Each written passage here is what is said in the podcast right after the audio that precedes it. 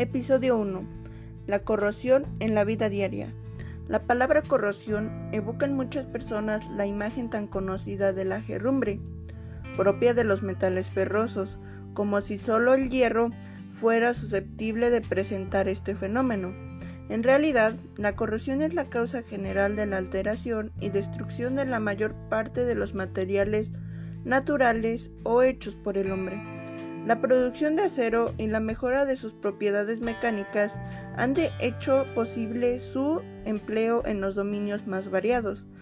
Desgraciadamente, el desarrollo en la utilización de los productos siderúrgicos va acompañado paralelamente de un aumento en el tributo que cada año se paga a la corrosión.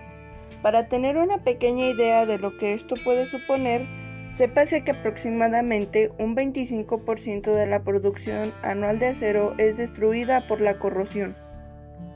La corrosión de los metales constituye, por tanto, y un alto grado de probabilidad el despilfarro más grande en el que incurre la civilización moderna.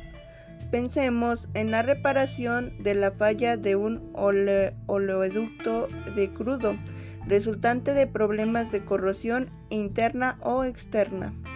En el capítulo 3 se describe el principio del funcionamiento de la pila seca, pudiéndose comprobar cómo una de las partes esenciales de la misma es precisamente una reacción de corrosión. Veamos un poco más con detalle algunos ejemplos de corrosión que ocurren con cierta frecuencia en la vida diaria. Las tuberías de agua. La corrosión forma parte del quehacer. Un ejemplo común lo constituye la ruptura de una tubería de agua. Inicialmente, al abrir el grifo, el agua en vez de presentar su claridad habitual, tiene cierta tonalidad o coloración marrón. A probarla nos parece percibir un sabor que nos recuerda bastante a las sales del hierro. Solo cuando el régimen de circulación es claramente turbulento se observa una cierta tubería y algunas partículas en suspensión que parecen provenir del sedimento que pudiera existir ya en el interior de la tubería por la condición del agua. Al inspeccionar con más detalle en que la zona en la que ha aparecido la gotera podemos tener la sorpresa de que la aparición de la humedad que creíamos debido a la perforación de la tubería ya que el agua es rojiza que salía por el grifo desde tiempo atrás, así lo hacía presagiar. Ha tenido lugar en cambio en la parte exterior. En este caso, el responsable de la avería no era el agua transportada, sino el material de construcción. La lavadora automática. No había ni rastro de gerrumbre, en que en el caso de la tubería nos había servido de indicio para suponer que algo andaba mal.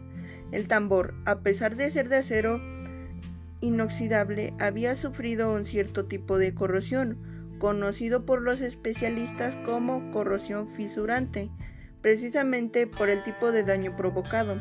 Este tipo de corrosión, muy localizada en una determinada zona de la lavadora, es especialmente insidiosa y preocupante porque uno no se da cuenta de su existencia. El automóvil.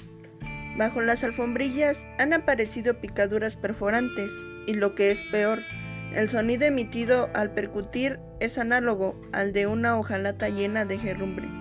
Problemas similares han aparecido en los guardabarros, especialmente en las zonas más escondidas, donde se había acumulado tierra. Del mismo modo, hemos detectado una fuerte corrosión en los alvéolos de los faros delanteros que sufren la influencia desfavorable de las salpicaduras que nos preceden en la época de lluvias. La corrosión sufrida por la carrocería aumenta con el grado de humedad y con la temperatura. Todo ello acrecentado por el contenido de gases sulfurosos en la atmósfera.